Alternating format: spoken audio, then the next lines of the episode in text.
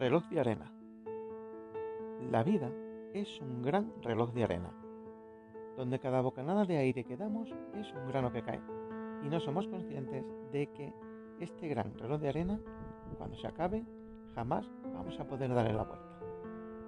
Según van pasando los años, te das cuenta que la sensación de que el tiempo pasa muy rápido es una barbaridad. Por eso tenemos que ser conscientes que hay que vivir aquí y ahora, siempre intentando ser lo más feliz que puedas. Cuando voy paseando por la calle y veo ese montón de personas que parecen hormigas ciegas corriendo de aquí para allá, para todos los sitios, con caras mustias, con ceños fruncidos, donde si se te ocurre un día saludar y decir, hey, buenos días, te miran raro. No, no tengo tiempo, tengo mucha prisa, te dicen.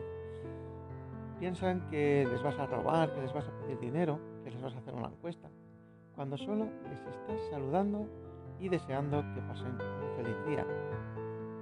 No se dan cuenta que su reloj de arena se está vaciando muy deprisa y esa actitud les consume la vida tan deprisa que apenas no se están dando ni cuenta. Hacer un experimento. Cuando estéis en el metro, en el transporte público o paseando por la calle, la primera persona que os haga un contacto visual, regaladle vuestra mejor sonrisa, sin media palabra, solo sonríe. Observa las reacciones en varias personas y después recapacita sobre si quieres ser una persona alegre y feliz o una de esas hormigas de ceño fruncido.